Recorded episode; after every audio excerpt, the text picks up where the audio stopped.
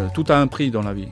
Et on fait des choix ou on, subit aussi hein, par nos capacités.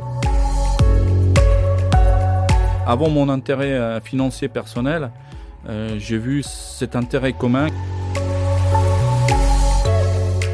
J'attends pas de reconnaissance, j'attends pas à gagner des millions. Moi, je suis très passionné là, et moi, le résultat du travail suffit pour mon bonheur. J'ai pas de limite, mais, je sais que la fin de coaching, pas la fin du travail dans le club, euh, est assez proche.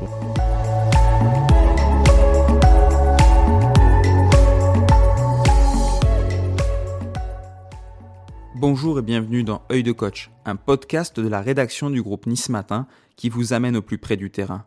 Œil de coach, c'est une rencontre, un échange, un voyage au cœur des vestiaires, au contact des entraîneurs professionnels. Dans le domaine du sport, les coachs sont des mentors. Du début à la fin, ils prennent en main les sportifs, les conseillent, les guident et les rassurent pour les amener jusqu'au plus haut niveau. Mais leur engagement total n'est pas toujours compris et la fonction n'a rien de facile. Ça tombe bien, ces acharnés de travail vont tenter de l'expliquer, de la décortiquer et de se livrer. Des entretiens à retrouver chaque semaine. Je suis Christophe Roux et pour ce deuxième épisode, je vous amène à la rencontre de Stan Sutor, l'entraîneur du Nice Hockey depuis 12 saisons. Œil de coach, épisode 2, partie 3, c'est parti.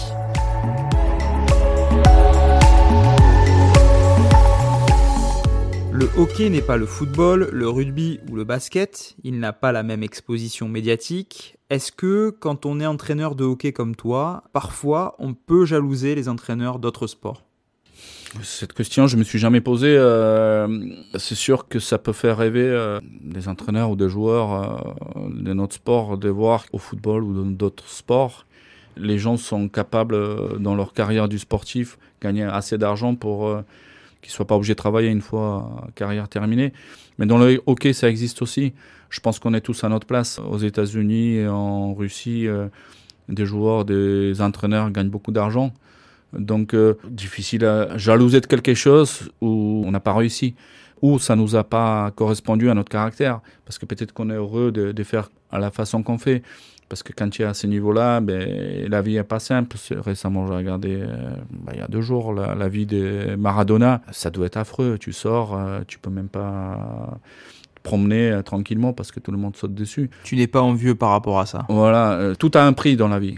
Et on fait des choix où on, subit aussi hein, par nos capacités. Mais au niveau où nous sommes euh, et ce qu'on fait, moi, ça me comble. Jamais euh, ça m'est venu à l'esprit de jalouser de, de, ceux qui réussissent financièrement hein, après, hein, parce que c'est là où il y a la différence.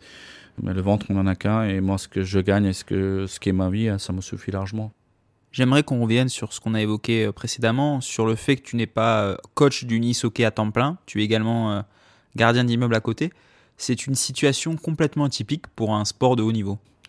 C'est plutôt atypique à Nice parce que euh, c'est sûr que le hockey euh, est un sport euh, mineur en France, mais les autres clubs de Magnus ont des, des, entraîneurs professionnels qui ne seront pas les millionnaires, mais qui vivent correctement de leur métier. Quand nous sommes montés en Magnus, la question se posait est-ce que j'arrête mon métier? Et je, je me salarie en tant qu'entraîneur euh, parce qu'il y avait le budget ou est-ce que je continue à faire euh, ce que je fais avec Pascal hein? Pascal Marjorite, l'un de tes adjoints. J'ai l'impression, avec ce que tu me racontes, que si vous aviez eu l'envie de vous salarier tous les deux, ça faisait courir un risque au club. On sera privé de un, voire deux, voire trois joueurs qui nous manqueront euh, sur la glace. Donc c'est des questions qui se sont posées. Aujourd'hui, cinq ans après, un petit bilan d'essai, on a su se sauver en, Magnus et, ça, il n'y a pas beaucoup de personnes qui croyaient en nous. Depuis, on a su engager euh, un responsable de matériel. On a su se débrouiller pour avoir euh, un kiné euh, régulièrement. On a su engager un entraîneur professionnel qui travaille avec nous, avec Pascal, et donc on a su structurer, donc euh, on a réussi dans ce qu'on a voulu faire. Et le club est toujours là, il est solidement installé sportivement en Magnus. Financièrement, les comptes sont bons. On progresse d'année en année. Euh, on rajoute chaque année euh, des nouvelles améliorations pour le fonctionnement du groupe. Tu parles de cette structuration, je l'entends. Est-ce que continuer à être gardien d'immeuble en parallèle du hockey, ce n'est pas aussi pour toi l'occasion de t'aérer, de voir un petit peu autre chose? Il y a ça. Il y a, premièrement, je suis quelqu'un de très fidèle et dans l'immeuble où je travaille, j'ai énormément d'amis. C'est pas seulement un métier. Je suis content d'y aller, voir les gens que je côtoie. Je suis là-bas depuis 26 ans. Hein. Donc ça. Et deuxièmement, comme je l'ai dit, parce que c'était facile de dire, voilà, il me faut temps pour vivre. Je le prends sur le budget. Euh, je pense que personne dans le club serait opposé. Avant mon intérêt euh, financier personnel, euh, j'ai vu cet intérêt commun et ça passe par les compromis, des efforts personnels. Et je savais qu'il était important de, garder ce budget sur des joueurs qui montent sur la glace et qui s'expriment. Par rapport justement aussi au collectif que tu as autour de toi, c'est-à-dire Daniel, Pascal, des joueurs m'ont dit aujourd'hui c'est important qu'ils soient là, ces éléments-là, parce que en début euh, d'aventure en Magnus, sur les premières saisons, Stan, comme les joueurs, comme vraiment tout le club, on a pu être un peu noyé. Est-ce que tu as eu cette sensation-là aussi, face à l'exigence d'une nouvelle division, du plus haut niveau français, d'avoir été un petit peu noyé, qu'il ait fallu digérer cette accession? Ben, c'est normal. Hein. Il faut voir euh, quelle noyade. Après, quand tu es head coach, euh, affûteur des patins, porteur des, valises. Euh, On va le dire. Tu as parfois travaillé sur l'administratif, l'accueil des joueurs, tu as même été jusqu'à leur chercher des appartements. C'est des fonctions quand même très très élargies pour un coach. Ça pèse euh, si tu dois gérer un conflit hors glace avec un joueur, on n'est pas un surhomme, et quand tu dois tout faire, et quand tu as méconnaissance aussi d'exigence de ce qui se passe, euh, beaucoup de gens ils savent ce qui se passe autour du hockey professionnel. Mais aujourd'hui, euh, une connerie. Leur lessive est lavée. À l'époque, ben, ils se ramenaient tout à la maison. C'est des détails et ça peut pas se faire d'un jour au lendemain. Quand on parle des grands clubs, euh, Grenoble, Rouen, tout ça, ils, sont passés par ces étapes-là il y a 25 ans. Donc c'est tout à fait normal et, et j'assume et c'est quelque chose que je savais dans quoi j'y allais. Gérer toutes ces tâches parasites à un moment donné, tu penses que ça t'a coûté dans la gestion du groupe? Ça coûte toujours si tu dois avoir des conflits sur euh, problème d'affûtage qu'il est mal fait et que le joueur n'ose pas te le dire ou, quoi. Mais vu la situation d'où on est parti, c'est tout à fait normal et que ça passe par là et, moi je savais où j'y allais, par quoi on doit passer et cet apprentissage bien sûr qu'elle est douloureuse. Je, je, ne juge pas leur euh, vision là-dessus. Mais quand tu payes un repas 5 euros, tu sais pourquoi tu l'as, et quand tu le payes 12, euh, tu es plus exigeant. Nous, on, savait ce qu'on était capable de faire et on l'a fait. Et, si, Daniel aujourd'hui est là, c'est qu'on savait qu'il fallait que ça passe par là, ou, ou, Zbigniew qui fait un très bon travail. Euh. Mais ici, on a toujours tout fait euh, en sachant ce qu'on peut faire. Donc après, chaque libre de, juger, est-ce que c'était adapté à l'époque? Moi, je regarde très loin. Zbinek Ampel, ancien joueur de l'équipe 1, qui est maintenant intendant responsable du matériel. Voilà pour la petite précision. Je voulais maintenant évoquer un autre sujet avec toi, ce sont les datas, ces informations, ces statistiques qui permettent d'en savoir un petit peu plus sur les joueurs. Elles se développent de plus en plus dans le hockey. Elles sont déjà très très euh, implantées dans d'autres sports comme le football. Est-ce que au niveau du hockey sur glace, c'est une vraie révolution? Oui, oui, ça, ça aide énormément. C'est pas tout. Ça nous a ouvert euh, quelques visions sur des, des importances de, de, certaines choses. Mais, mais le jugement humain, à la fin, c'est le plus important. Mais on s'est mis, comme tous les clubs, plus tard que des autres, parce que financièrement, ben, les statistiques aussi, ça coûte, fabrication de ces statistiques. Donc, euh, tout ça, il faut inscrire dans le budget euh, sans qu'il soit déséquilibré. Donc, on a mis du temps. On a mis du temps à la vidéo mais on y est aujourd'hui. Euh, ça a quelle importance dans ton travail, dans ce que tu amènes à l'équipe? C'est quoi? C'est 15-20% des résultats? C'est difficile de dire en pourcentage, mais aujourd'hui, il, est important qu'ils ont un retour de ce qu'ils font. Et de l'autre côté, je les plains parce que euh, mon époque où, il n'y avait pas ce retour-là, on était un petit peu plus heureux, plus libre. Aujourd'hui, euh, malheureusement. L'image pour les joueurs, des fois, est compliquée. Ah oui, franchement, des, des joueurs, il y en a qui peuvent être jusqu'au malhonnête de reconnaître, euh, même si les images parlent. Et ils sont tellement jugés, euh, ça passe plus pour la performance pure et dure et, et au déprimant vraiment de cette liberté d'expression euh, personnelle parce que chaque, chaque moment ils sont jugés avec la vidéo, avec des, combien de passes ils ont fait, combien de shoots, combien de blocages, combien de mises en échec. Ils sont éternellement jugés donc c'est pas évident. Sur un autre sujet qui est un petit peu similaire, sur l'évolution de ton sport, il y a les agents, les transferts aujourd'hui aussi qui se développent. Euh, est-ce que ça, c'est une évolution que tu salues, que tu redoutes plutôt? On voit que des fois, c'est contesté, le rôle des agents, par exemple, dans le football. Est-ce qu'au niveau du hockey, toi, tu as un peu la même vision, c'est-à-dire tu les redoutes un peu les agents, tu te méfies? Ou est-ce qu'au contraire, tu te dis, bah non, euh, les transferts qui se professionnalisent, l'arrivée des agents, c'est une bonne nouvelle? Hmm, Je pense que c'est un, un fait important, mais euh, je pense que à notre niveau, c'est très mal euh, maîtrisé et, n'importe qui peut se faire un agent.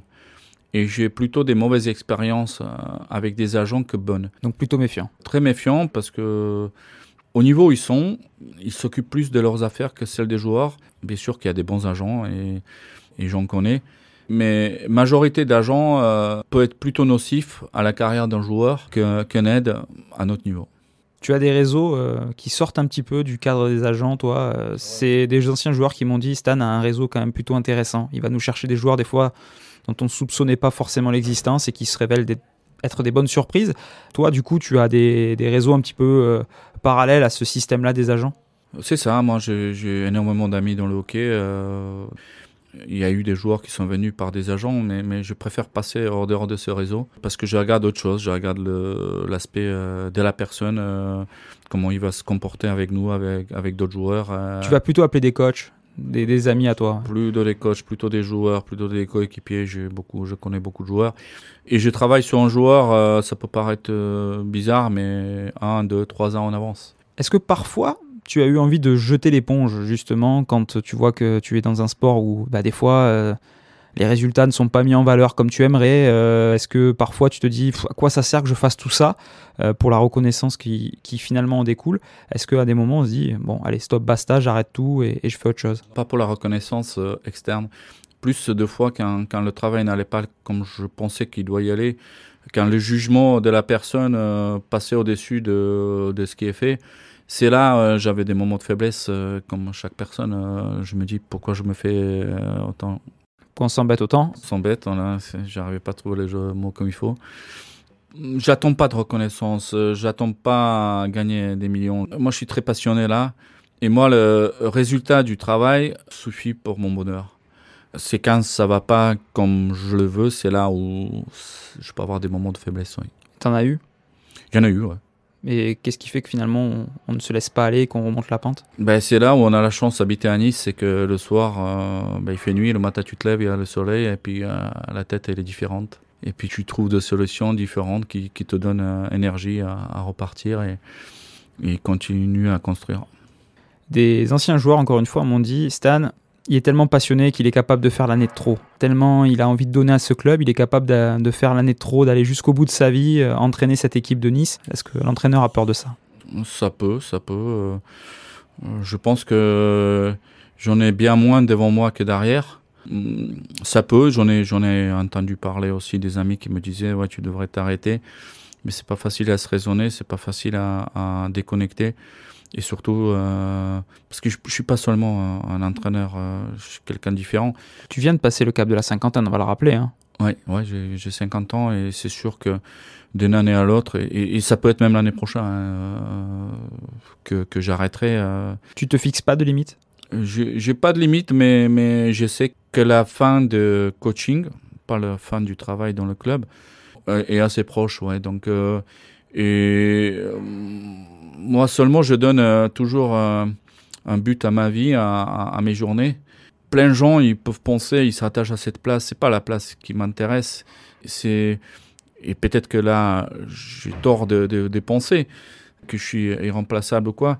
Mais, mais je veux que le bébé roule euh, sans problème à la façon qu'on l'a construit et, et, et j'aurai peut-être la facilité de passer à autre chose.